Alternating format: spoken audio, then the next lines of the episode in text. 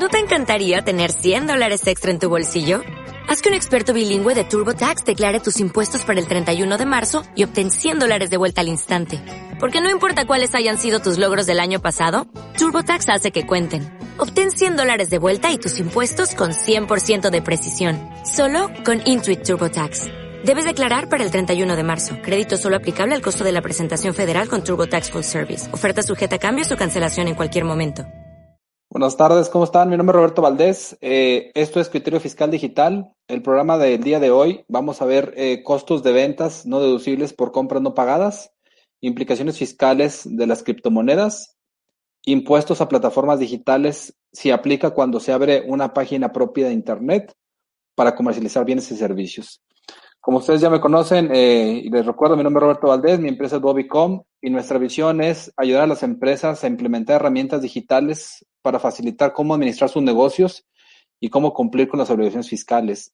Para esto nos hemos asociado con el contador Jorge Ajax y su despacho Saltillo Asesores, quienes comparten esta visión. Contador, buenas tardes, ¿cómo estás? Don Robert, muy buenas tardes. Buenas tardes a todos nuestros eh, eh, amigos que nos escuchen por ahí en los diferentes medios y pues a la orden, ¿no, Robert? Muy bien, contador. Pues como ustedes ya saben también, este programa se denominó Criterio Fiscal Digital debido a que está basado en una columna que el contador Jorge Ajax tiene en el diario de Coahuila que se denomina Criterio Fiscal. Lógicamente, esto es ya pasado a un formato digital donde esas transmisiones acostumbramos eh, hacerlas en vivo principalmente a través de Facebook y adicionalmente posteriormente se sube el video a la página de YouTube y eh, cada uno de nosotros, tanto el contador como yo, lo subimos cada quien a su propio podcast. Aprovechando con todo, si nos puede proporcionar sus datos y los datos de su podcast para si quieren buscarlo. Claro, este, me pueden mandar algún mensaje al 844-419-2382 por WhatsApp, eh, algún correo electrónico que me quieran por ahí mandar, jayax.saltilloasesores.com.mx en el Twitter me encuentran como arroba taxman-saltillo y en el Facebook como Jorge Ajax.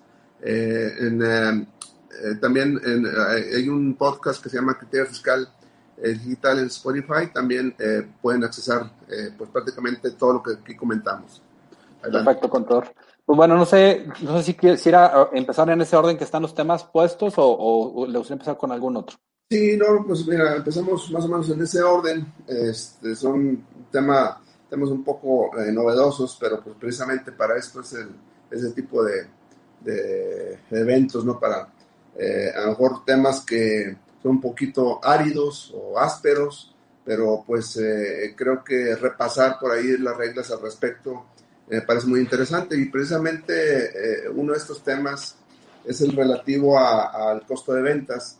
los contadores en general, pues eh, no digo que todos, pero algunos de, eh, de nosotros eh, no, no, son muy afectos al tema de los costos, le sacamos un poco la, la vuelta, ¿no? Este, pero bueno, para efectos fiscales hay que precisamente tener todos los elementos para hacer una aplicación correcta desde el punto de vista fiscal. Y uno de ellos es un tema que probablemente a veces se nos escapa o no lo consideramos, eh, pero eh, resulta muy importante. Eh, ¿A qué me voy a referir? dentro del procedimiento del costo de lo vendido, el costo de ventas, un elemento dentro del, costo, del costeo, son las compras, obviamente, dentro de la fórmula para determinar el costeo.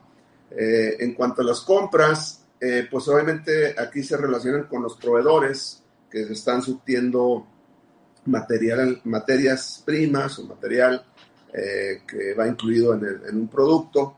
Y estas eh, compras, eh, pues algunas veces se hacen a personas morales, a sociedades, pero en algunas otras ocasiones estas compras se hacen a personas físicas o a personas morales con un régimen especial.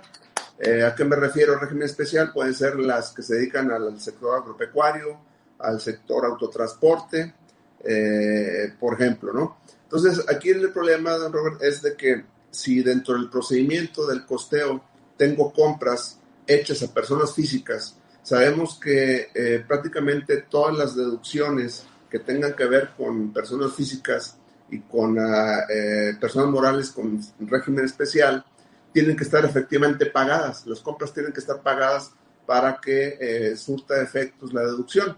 Entonces aquí se vuelve un, tanto un problema, Robert, porque las compras que se realizan en la empresa se van al inventario, eh, ahí se revuelven por mal de alguna manera compras que se realizaron a personas físicas, compras que se realizaron a personas morales. Entonces, se, eh, de determinar el costeo, eh, porque sacamos del inventario y le cargamos el costo, pues tenemos la duda de cómo manejar aquellas compras que al momento de, la, de efectuar el, el, costeo no están pagadas, es decir, compras que se realizaron a personas físicas, eh, proveedores, personas físicas, y que al momento de eh, hacer el asiento de cargo al costo con crédito del inventario, pues no están pagadas esas compras. Vamos a pensar, eh, no sé, algunos componentes de, para una, un producto se compran tanto para personas físicas como personas morales se elabora el producto, pues va revuelto, por llamarlo de alguna manera, va mixto, eh, los productos comprados a físicas y morales. Sale el producto a la venta, se carga el costo correspondiente, pero pues a lo mejor esa compra nunca le hemos pagado. Entonces la pregunta es, ¿cómo le hago para saber que ese cargo al costo es no deducible porque no está pagada la compra a una persona física? Bueno, al respecto, eh, hay un artículo que es el 81 del reglamento del impuesto de la renta, don Robert, que precisamente nos señala el procedimiento para eh, determinar qué parte del costo de ventas es no deducible por eh, situación de que no están pagadas esas compras a, personas físicas. Eh, y en este artículo 81 del reglamento nos, nos, establece un procedimiento a través del cual tenemos que llevar un control de las compras realizadas a este tipo de, de personas eh, llevar el control de esas compras, cuáles se han pagado y cuáles no, y sacar un saldo. Es decir, vamos a cargar, por llamar de alguna manera, eh, las compras realizadas, vamos a descargar las compras ya pagadas y como saldo de esa, de esa, de esa cuenta o de ese procedimiento va a ser las compras no pagadas. Es decir, vamos a cargar las compras totales, le vamos a restar las compras pagadas y obviamente el saldo va a ser lo no pagado. Entonces, el mismo artículo 81 del reglamento nos señala que a la hora de determinar mi costo de ventas al final del ejercicio, tengo que sumar el saldo inicial de esa cuenta y restarle el saldo final. De esa manera, eh, en, la mezcla del costo de lo vendido va a estar eh, incluido una parte no deducible de las compras no pagadas. Eh, esto probablemente no lo hacemos, don Robert, se nos pasa por alto, pero es, es algo que tenemos que hacer. Es decir, sobre todo si tenemos proveedores, personas físicas, eh, que eh, obviamente eh, no necesariamente estén pagados todas esas compras. Entonces, es algo que muy pocas veces realmente lo hemos visto en los papeles de trabajo, en Robert, y sí es importante considerarlo porque de otra manera la autoridad me puede, si detecta que esas compras no están pagadas y yo ya descargué el costo, pues me va a establecer que no es deducible ese costo. Entonces, por eso insisto, Robert, que tomemos nota que conforme al artículo 81 del reglamento de la ley de impuesto de la renta, eh, podemos establecer este procedimiento. Entonces, eh, no es algo, ahora sí que algo común, pero precisamente eh, lo que vamos a estar viendo, este, vamos, parte de esos temas es tomar nota, considerarlo, lo damos quizá por hecho o quizá ni siquiera lo cuidamos, don Robert, pero sí es importante que lo consideremos. ¿Cómo ves, don Robert? Pues hay nada más considerar que lo que está en juego es la deducibilidad o no del, costo de, lo vendido en este caso. Eh, yo estaba pensando ahorita que lo mencionaba, Conta, de que qué tan fácil o qué tan difícil era que la autoridad, así como nosotros tenemos que llevar ese control y, saber si, si fue pagada o no la compra, ellos en qué momento podrían, entre comillas, tal vez revisar nuestra contabilidad o nuestros papeles de trabajo o nuestros costos y determinar si fue o no usada una mercancía que se compró y que no ha sido pagada y que al final se vendió ese producto. A lo que ves que pareciera, entre comillas, que es, mucho trabajo que si no lo, no lo hago yo, la autoridad va a venir a hacerlo cuando me revise, pero eh, lo que va a repercutir es que va a hacer que no sea deducible mi costo. Entonces, básicamente eso, ¿no? Sí, no, y aparte, ahorita eh, eh tocas un tema importante, Robert. Eh, estamos en un periodo de, de invitaciones muy extensas por parte de la autoridad a esto que le llaman vigilancia profunda y uno de los puntos precisamente que se está observando eh, a, los, a los invitados, de alguna manera, es la diferencia que existe entre los FDI recibidos y las deducciones que estoy haciendo. Es una comparación muy general que la autoridad desde mi punto de vista no lo está haciendo de manera correcta porque eh, me está comparando los FDI recibidos, que muchas veces son compras, pero obviamente esas compras mm, no son, no, probablemente no sean deducibles en este momento porque entran al inventario y hasta que se vende el producto se descarga, probablemente se descarga en otro año, muy diferente. Entonces, esa observación eh, está siendo muy eh, incisiva por parte de la autoridad, me está diciendo, estos son los FDI recibidos y esas son tus deducciones. No está considerando, por ejemplo, el efecto de las compras contra el costo de ventas. Entonces, para yo comprobarle a la autoridad a qué iba con todo este tema, de que a la hora que yo conteste esa observación, voy a tener que llenarle este procedimiento del costeo de, o la fórmula del coste de ventas y decirle a la autoridad que su comparación es incorrecta porque me está diciendo tú me estás poniendo todas las compras que hice en el año, pero las compras que hice en el año no es mi costo de ventas. Aquí está el inventario inicial, inicial, están las compras, están las compras que no pagué, que son de personas físicas, etcétera. Entonces, a eso iba el comentario, porque realmente también este tema lo traen en vigilancia profunda y el conocer este procedimiento nos va a ayudar para eh, determinar o explicarle a la autoridad eh, que la diferencia que ellos están encontrando pues no es la correcta. Entonces me parece muy importante tomar nota de eso, Robert. Es correcto. De hecho, ahorita mientras lo platicaba con todo, se me figuraba que era un cliente que me estaba haciendo una consulta, porque rápido me transporté y dije, a ver, en sistemas, ¿qué tenemos que hacer para que eso solucionara, verdad?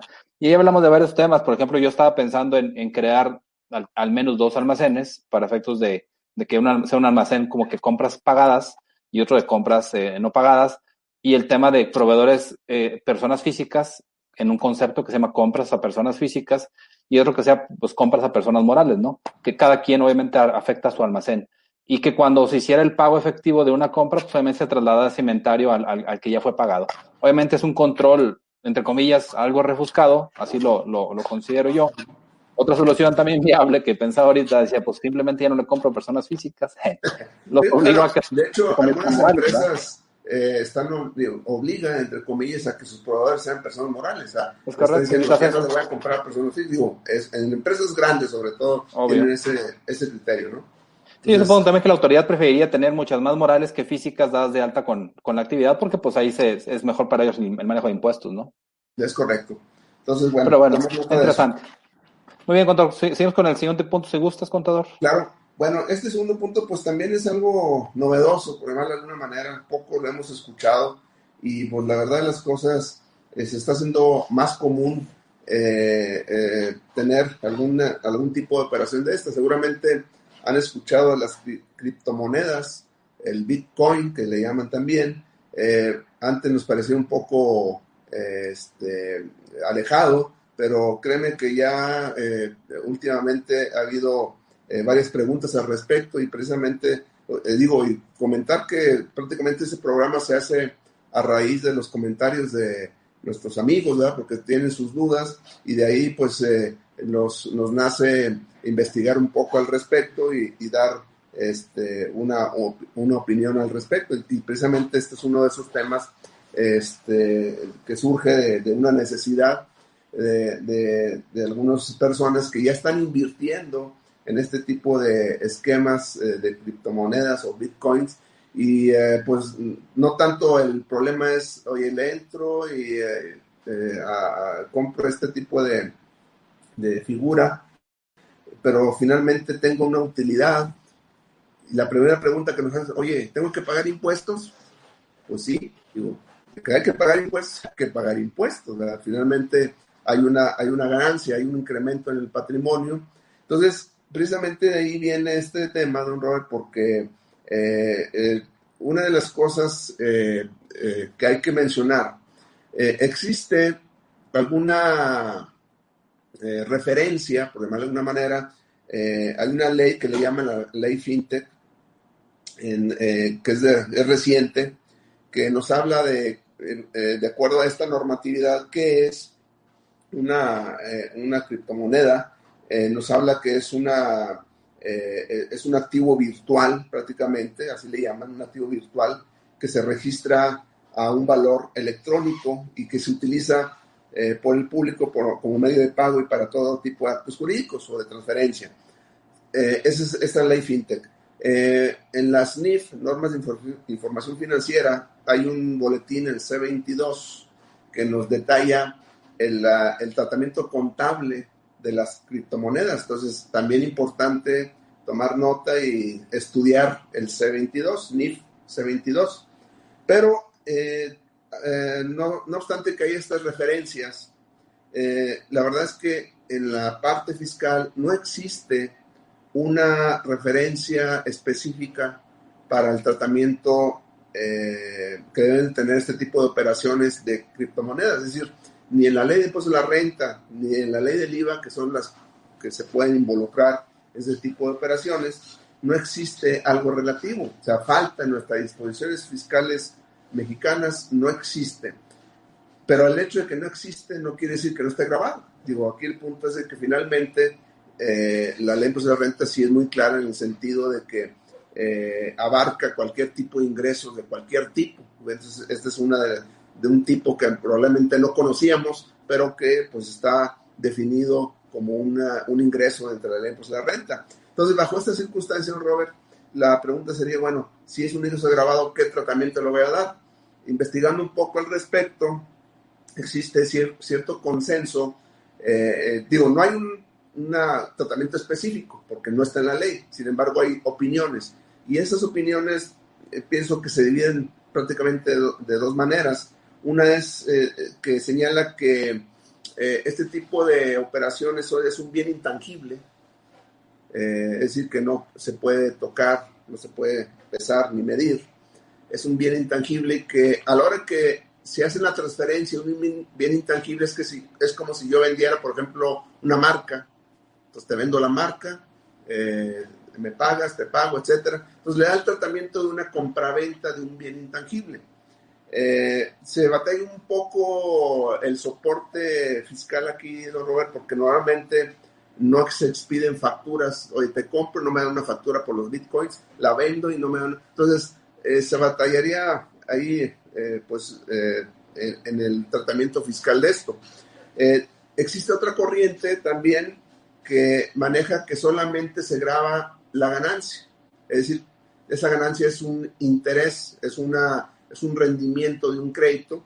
yo estoy más de acuerdo con esta segunda manera porque en este caso tú compras, eh, tú tienes pesos, los conviertes en bitcoins a cierta fecha, pasa el, tiempo, a los seis meses vendes esos bitcoins a otro precio, es como si fuera una, eh, una como si, tuvieras dólares, vamos, como si tuvieras dólares, eh, compras dólares a cierto precio, el día de hoy los vendes en seis meses a, a los mismos dólares a otro peso, algo similar. Eh, la diferencia, obviamente, que el Bitcoin, conforme a la ley eh, eh, monetaria, no se considera de uso legal, por lo tanto no le podemos dar el, el, tratamiento directo de una divisa, pero sí el, el tratamiento contable. De hecho, el C22 coincide con esta vertiente donde dice, ¿sabes qué? Tú compara el valor al final del periodo con el valor al inicio y por esa diferencia vas a tener una, o sea, dependiendo, puede ser que gané o perdí, eso sí.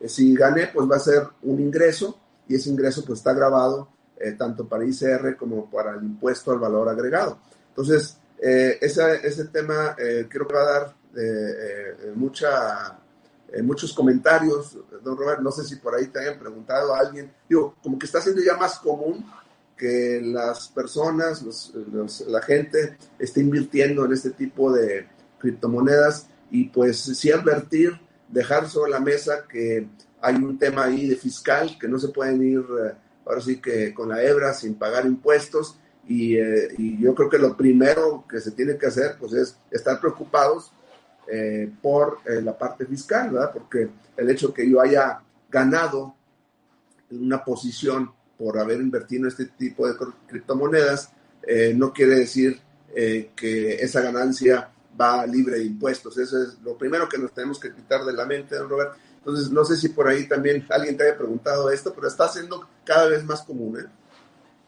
Pues no, todavía no me preguntan, Conta. La realidad es que yo supongo que las personas que están utilizando ahorita como tal son personas eh, a lo mejor físicas que tal vez sean trabajadores o, em, em, empleadores o no sé, pero no, no, no como tal, a lo mejor empresas. Entonces yo supongo también por eso que como que no le dan la importancia al tema de lo fiscal relacionado con, con criptomonedas, porque como que pues dicen eso es punto y aparte del tema de los negocios o de los impuestos, ¿no? Sin embargo, como tú dices, la realidad es que si hay una utilidad o una pérdida en esas operaciones, que tal vez si fuera eh, por medio de la empresa, pues tendría que ser rastreable y reportable 100%, pero al hacerla de forma personal, pues como que no se le da esa, esa, certidumbre. Yo supongo también que el gobierno, al igual que hizo con plataformas digitales, va a empezar a ver cómo hace las regulaciones más claras para que cualquier persona, sea persona física o moral, esté haciendo o reportando en este caso las operaciones que tenga con criptomonedas, porque al final de cuentas también la tendencia del mercado es esa, ¿no? Que, que más adelante el, el, dinero deja de existir y que sea todo digital y parte de, de, esos temas digitales es el tema nuevo, entre comillas, que ya tiene varios años trabajando, pero no todos están metidos de las criptomonedas, todos.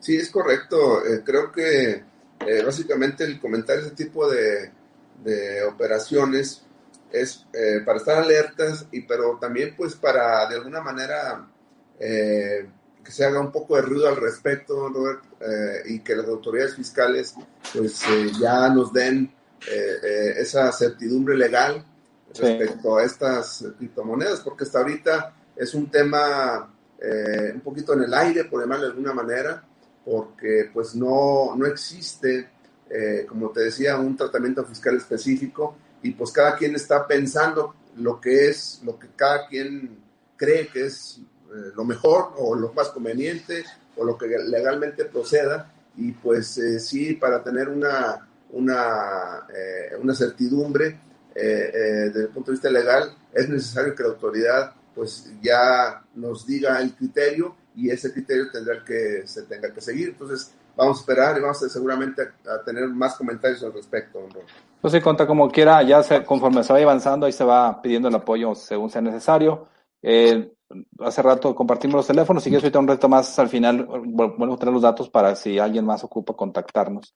El siguiente punto, contador, y es el último, es el, tema de los impuestos a plataformas digitales, si aplica o no cuando se abre una página propia en Internet para comercializar bienes y servicios.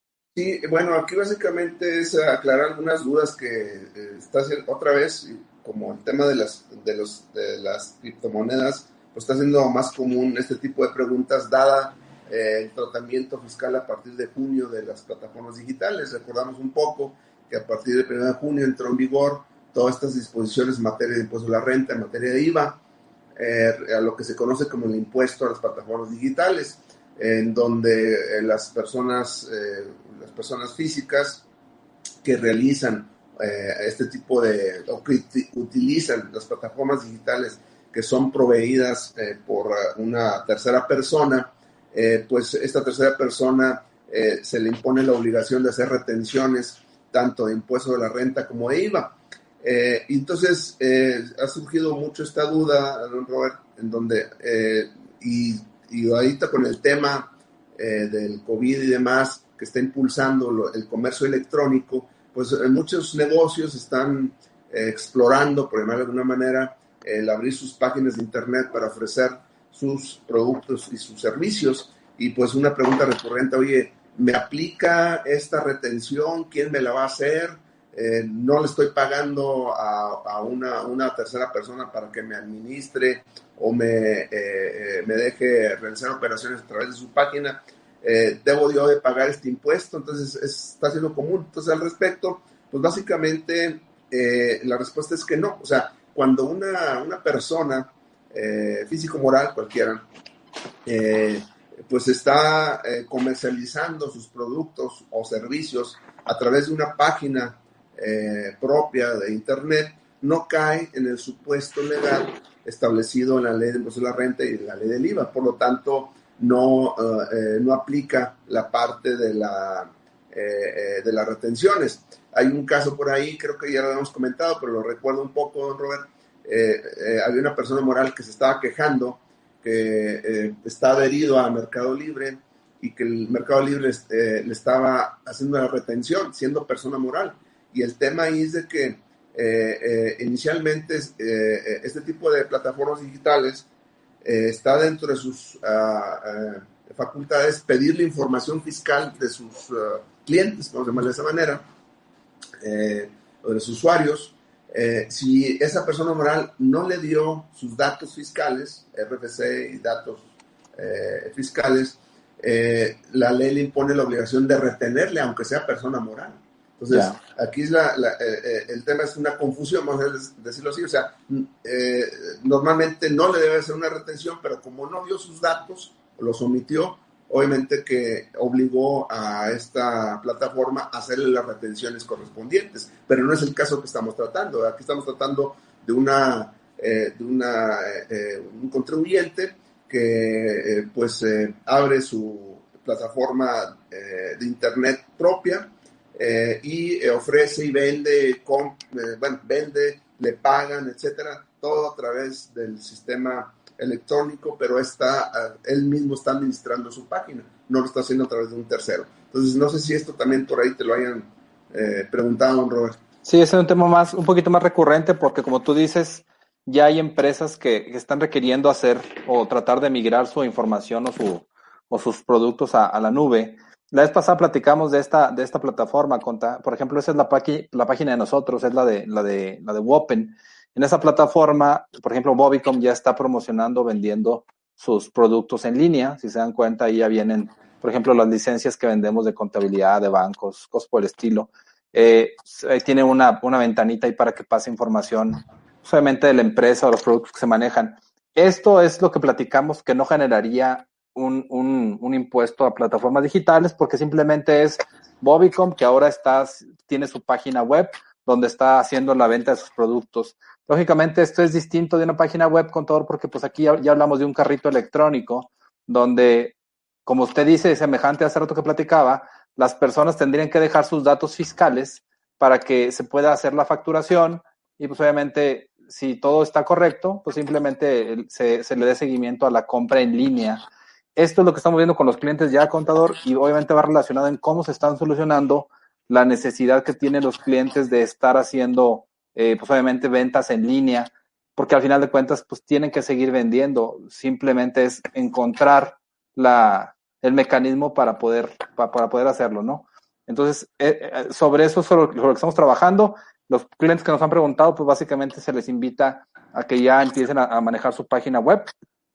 Y pues obviamente el tema de, de dejar las plataformas, porque la autoridad sabe que mucha gente que vende por las plataformas como Mercado Libre o como Amazon muy probablemente no estén eh, regularizadas en el tema fiscal y es decir, no reportan tal vez todo lo que, lo que tengan que reportar.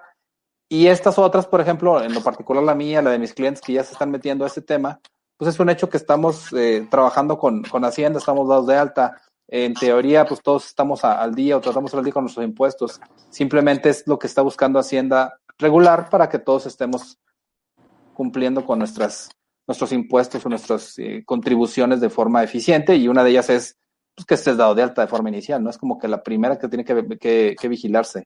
Eh, entonces, sí, control, por ahí vamos, estamos trabajando sobre eso con, con los clientes y ese es el, el comentario al respecto. Ok, no, pues eh, por el parte es todo. No sé si tienes por ahí algo más de información, ¿no, Robert? Pues nada más aprovechar entonces aquí para compartir los datos con todo. Por ejemplo, si alguien de ustedes requiere ya empezar a hacer su, su plataforma web y hablamos de su página web donde puede vender sus productos, pues puede contactarnos. En lo particular, a mí me pueden encontrar en un Facebook como Jesús Roberto Valdés Padilla. Eh, el WhatsApp para contacto directo es 844-162-3159 y el teléfono de la oficina 488-3930 o 33.